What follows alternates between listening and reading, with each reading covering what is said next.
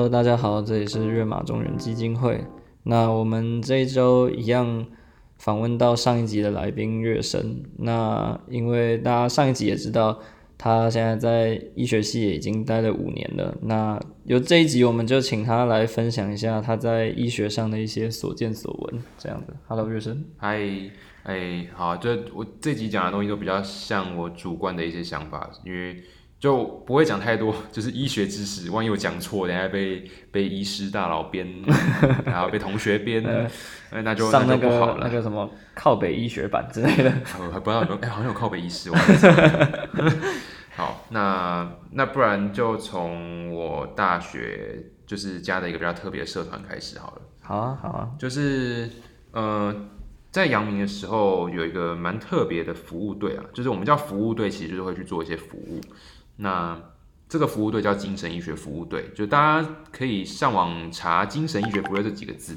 那应该就只会出现那个，应该只会出现阳明，因为啊，好像台大有做，也有做相关的服务队，只是他们比较像是去记录啊，或者去单纯做一些陪伴这样子。那其实这个服务队最当初我一开始看到的时候，觉得说哦。哦，精神医学服务队，我自己觉得蛮特别的，因为呃，去服务呃有精神疾病的一些病友，其实我觉得是蛮挑战的啦。因为比如说，应该大家都大学的时候，有些可能有人会参加这种就服务性质的社团吧，就是比如说什么，诶诶，有什么，比如说服务小朋友的，对对，返乡服务，对对对，或者是服务呃一些呃老人家，嗯，或是原住民，好像有我知道蛮多学校有山服这种社团，对对对对，那。精神医学服务队最特别的一点就是他服务的是精神病友嘛。那我觉得他难的地方就是，你小小朋友可能就是让他开心，你就是想一些游戏啊啊，那个可能原住民可能会跟他们一起，可能就是同乐啊什么的，就是你会比较能够知道要怎么样去服务。可是精神疾病的病友，你会不太确定说，哎，他们好像。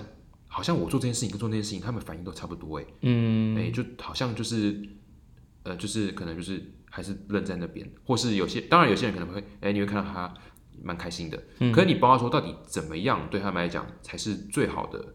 就是你可以你可以提供到的服务是最好的，这这其实是一个问号，而且其实这也是非常多人在努力，因为其实以职业上来讲，大家有听过职能治疗师的话，其实他们就是在做，呃，比如说，哎，这相关的一些。附呃认知功能一些附件啊，或是他们的一些动作的一些附件。嗯，那嗯，我自己觉得在这个服务队我待了蛮久的，我待了五个学期，两年半，对，从大一下一直待到大三结束这样。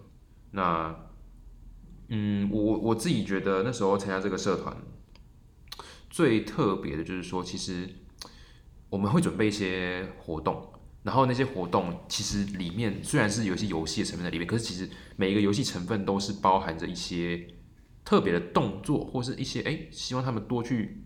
思考，让他们去就是有点像是同时达到他们附件的这个功能。这是我们在服务的时候一边可以去希望可以做到一些事情。所以其实我们也会跟 O 那个 O O T 师就是职能治疗师啊，就是去讨论说，哎，我们做这些教案适不适合给这些大哥大姐这样子。那我们这个服务队其实除了在寒暑假会去，就是不同的呃机构或是医院去进行这样的服务之外，我们其实也在平时我们也会去办一些活动啊，比如说会办一些，比如说哎，比如说哎，我们请呃一些心理咨商师哦来来聊，就是比如说忧郁症哦，就是进行一些演讲。那我们也办过展览这样子，那展览 那时候就是。哎，我我不是说我兴趣是设计密室嘛？嗯，其中某一次的密室就是在 这个展览之上，这样就是那时候就是把一个精神病患的一个故事，把它变成一个就是密室逃脱一个的故事底啦，这样子。那有人当然当时有先就是通过他本人的同意，那其实他本人也有来就是那个展览就是演讲他的故事这样子。嗯，对，那其实。那时候在准备这个展览的时候，我们希望达到就是说，哎，可以去让更多人知道，说精神疾病它不是，因为它不，它不是一个，就是，就是大家会，其实很多人会听到精神疾病会想到一些，比如说比较不好的，比如说大家可能觉得，哦，那个就是大家也知道铁路杀警案嘛，嗯，呃，那也可能看过很多其他的新闻，会觉得说，哎、这些这些人好像就是跟跟犯罪有有点画上等号的那种感觉。嗯可是其实大家应该也有有有些人应该也有看过那个《我们与恶的距离》嘛。那其实这这个剧最主要是他希望大家可以去所谓的不要去有这些迷失跟去污名化。那我们其实有一部分在做的事情就是这个去污名化。那我自己觉得，我自己觉得待完这个服务队，其实我说实在是这件事情，其实甚至是可以当做 就是一辈子职业的一件事情，因为其实，在当医生，你或多或少会遇到就是有精神疾病状况的病人。嗯那我觉得，身为医生更应该要知道说这件事情它本身是一个疾病，而不是一个就是他心情不好，他在那边耍赖。当然，很多人应该现在慢慢越来越越来越多人知道精神疾病的概念，但是其实还是有很多人会在他可能也不是故意的，会在一些就是莫就是呃无直觉意间无意间，然后去伤害到这就这一群就是族群的这个的一些话或是一些动作这样。我记得印象比较深刻的是在好像不知道几年前有一次在捷运的时候，那时候嗯、有一个人好像就进来，然后他就他是撑着伞，然后捷捷运里面的车厢里面，然后撑着伞，嗯。然后然后收起来，就是有点像是是是他把头收在那个伞里面，嘿，有办法想那个画啊，面吗？就是，对对，他头就是卡他住了，靠塞塞在那个里面，伞变成他的站帽子。站站在那个站在那个就是就是车厢跟车厢之间的那个那个地方。嗯，然后那时候大家就看到这这一幕的时候，大家就是觉得他，大家可能觉得就是不就是怪怪的，大家就嗯。远离他，就是离得蛮远的。那或者是也有一次，就是他可能就是东张西望，然后就会看看看人，一一直看人，一直看人啊，然后他周周遭人就是慢慢跑掉跑掉跑掉这样子。嗯那其实那时候我自己那时候已经呃，我记得那时候好像是到大二吧，就是在在医学系的大二，然后那时候也有参加过这个社团。嗯，那其实我就没有，我就我我自己是没有没有走开，因为我觉得会不会其实走开这个动作会让他觉得难过。他被刺激到这样子，他其实那做那个动，他其他在看人那个动作，或许啊，我我其实我觉得也不能说那些离开的人错。那我觉得其实大家会会有这个反应，其实也也不是大家的的问题。因为我记得那时候这件事情过后，我回去跟我跟我妈说，哎、就是哎、我觉得那个人其实也蛮可怜的，就是大家大家都走开，然后他是说不定心情很不好。然后我我妈就跟我说，啊，可是万一假设今天他真的，他后来他假设他突然亮刀，然后就是他唯一可以看的人就是你，哎，其实我觉得我想想，我妈讲的也没错，嗯，因为就是大家的确也是要有，也也是要有防卫之心，嗯，可是这有时候是中间的拿捏，这真的变得很困难，所以我觉得后来那参加这个社团，我会觉得说，其实外面遇到这样的人的时候，你到底要怎么样去做，你到底应该怎么做？你可以，你到底是要保护自己，然后你就离开，还是你能够，哎、他如果没有怎么样的话，你其实可以就待在他身边，你就就不要就是不为所动，嗯对，其实这真的很难。那呃，后来我记得那时候铁路杀警案过后没多久，很多人就在讲说，就是你觉得大家可以，大家如果在看 PTT 的话，你就是只要在发生类似的事情，就会开始提到说啊。什么视觉失调症无罪啊？因为就即便是已经拍了一部这么有名的剧，我那个我们与恶的距离之后，却还是很多人会去把这两件事情挂上等号。大家还是就是我觉得很讽刺的一点是，嗯，这些就是我我我不是说那些呃，就是像铁路杀警案的人是没有错的哦，嗯，我觉得他们还是错了，但是错的人是他，就是我觉得这件事情应该看要看的方向是错的对象是那个人，而不是这个病，嗯因为在那件事情发生过后一阵子，在那个万华那边有有办了一个展览。哦。对，然后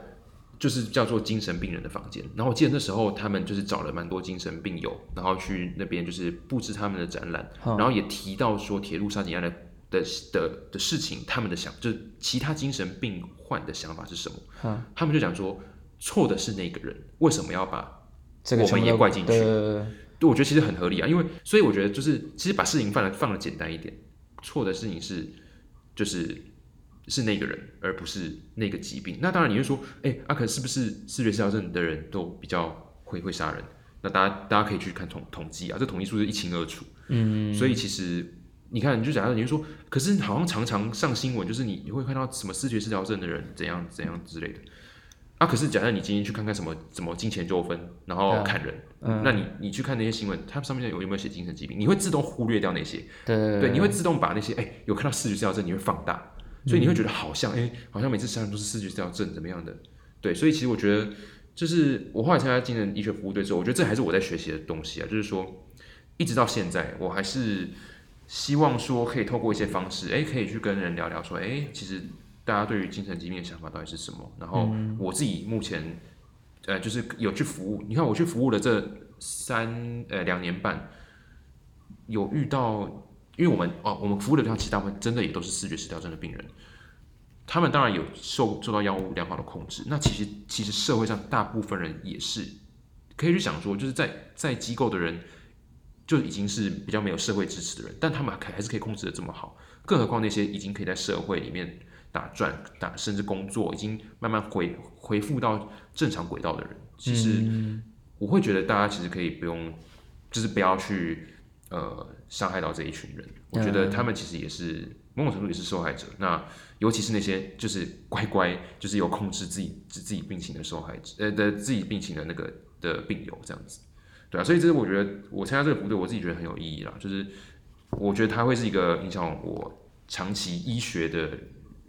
生涯里面，我觉得算是一个呃很重要的一个观念，就是哎、遇到病人有类似这样的状况的时候，哎、其实我知道说会有这样的状况是疾病，那我我可以透过什么样的方式？去帮忙他，或是说，哎，让他是就是可以让他，比如他家属如果不理解的话，那我可以怎么样去跟他沟通？我觉得这是一个我觉得蛮难得的一个经验，也是蛮难得的学学习机的一个机会，这样。嗯，了解了解了解。那接下来我我们要问到的是，因为上上一集就有说过你之前是电机系嘛，对不对？嗯那现在就是 AI 正行这样子。嗯那关于 AI 跟那个医疗之间的一些，你就结合嘛。对对对对对，呃，你说我想法吗？还是什么？或是有什么东西是就你特别有想说的吗？哦，特别想说的、哦，哎、就是呃，其实 AI 这个东西蛮有趣的一件事情，就是其实可能有些人不知道，就是 AI 这个观念其实非常非常久以前就有了，嗯，就是它不是近十年、近二十年的事情，我记得最早好像甚至是四五五十六五十年前、六十年前的事情，其实就有了。嗯但是为什么那时候不有名？很简单，就是因为当时电脑太慢，呃，他们没有办法去快速的计算出，呃，就是透过那个理论，然后去达到看到结果。嗯可是现在因为慢慢的那个电脑运运算速度变快，所以 AI 变夯，其实原因是在这。那你是说就是结合？我自己觉得其实现在其实很多东西其实就已经有一些小小的结合啦。那呃，我自己也很难举例子，但是其实很多医院目前有在做相关的研究，像我记得好像。哎因为之前那个就是刚好在那个我，因为我之后也会在台北荣总实习，哼那我现在在和信，那台北荣总也有做研究，是在他们希望可以去做一个就是比较偏医学教育相关的，就是聊聊天机器人。啊这个聊天机器人呢，可以去跟你对答，然后去去看说，哎，你有没有你问诊问的如何啊？你有没有问到该问的东西？嗯哎那你有你在喂教他的时候，哎，你有没有教他正确的医学观念啊，或者等等的，就是看他会去看说，哎，你有没有讲到这些东西，讲到这些东西。他也是透过有点类似，就是呃，我们讲聊天，有有点像机器人，聊天机器人嗯的的技术去去达到的。那所以其实我觉得面向很广。那如果讲一些比较实际的应用的话，那其实也有我我有看到有一些公司有在做一些，比如说哎那个比如说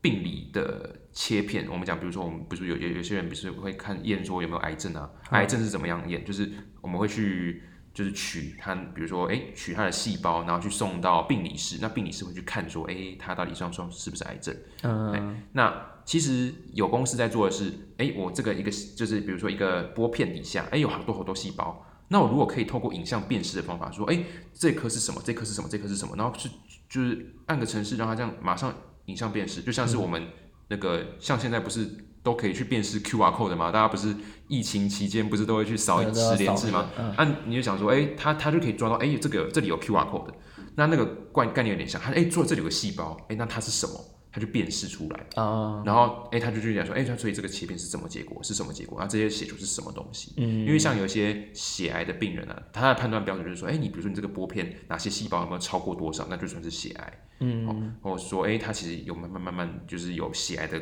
感觉哦，就是那个那个其实看玻片是看得出来，但是病理医师也是人。他不可能去把这个切片就是全部，因为大家想就是一个细，就是他如果拿下一块肿瘤的话，它是一团东西。嗯，那切片是平面，嗯你想想看一个三 D 的东西，然后你切片你要切，你那个厚度就已经可能你要切一下，不知道切就是多少份。嗯，那病理医师一定只能看，就切了几份，然后去看看说，哎，但它等于像有点像是一个取样的感觉啦。就哎，我取这样子，哎，看看，哎，没有问题，哎，再看这边这边的切一片，哎，再看有没有问题，哎，没有，这样就觉得说，哦，那他应该比较不是，哦，但是这些东西一定难免会有误差，嗯，对，那透过这样的技术，它就变成说可以很快的去看完这个病理切片有没有什么问题，嗯，这就是一个我觉得是一个很好的结合。那呃，其实我自己觉得啦，就是还有很多人会讲说，哎，AI 会不会取代医师？嗯这我觉得很很多人会讲。那我自己的想法是不会啦，因为很简单，就是不是说技术达不到，而是我觉得会有法律上的问题。光你现在自驾车 就会有很多法律上的问题，嗯，就是，哎、我是没有特别研究，但是像比如说，假设你今天自驾车出出问题，嗯，我当然当然是要看问题是是什么原因，可是到底要要算车主的，还是要算公，司，对还是要算发明这个演算法的人？就是就是你要怪谁？对，就是假设今天你今天是因为好，我我们讲个例子，比如说，假设你今天你发明发明了一个新的工具，是可以去判断这个病人，对，就是他，比如说，哎、他我们讲夸张一点，照一张相就可以看到这个病人有没有癌症。嗯，好，那他照一张相，然后然后这个这个城市说，哎、他不会，就最后他有，嗯，那你要怪你要怪谁？嗯对啊，所以我觉得不是不能够，而是很多东西会限制在就是责任跟法律。就这这这个这这个这个关卡过不了。哦，对，那但你说技术的部分可以做到什么程度？我会觉得说，比如说，其实其实像很多医师，就是医师在问诊啊，或者是医师在开刀的时候，很多很多东西其实是可以透过，哎，因为就是大家可以想想，就是说一个观念，就是说很多重复性质的东西，嗯它是可以被 AI 取代的。医师的问诊可不可以被 AI 取代？可以啊。嗯，这个医生在这这个城市，他只要设定够好，他只要哎，比如说抓到病人讲到哪些关键字，他在开始做相关的病史的询问的时候，他其实就是一个很不错的医师机器人了。嗯，可是那有什么差别？我觉得重点就是那个，就是之前我记得我那个那个在台大毕业的时候，那时候李开复来演讲，他就讲到一个很重要的观点，就是说，但是你没有办法取代的是那个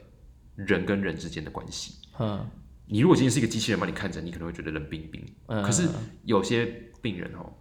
呃一进去诊间看到医生，他病就好一半。对对对对我不知道大家有大家就是有些人会有这个想法，其实有时候那那那个感觉是不一样的。嗯那我会觉得以后的方向会比较像是 AI 会去辅助医师啊，嗯，他可以去帮助医师去去检查一些可能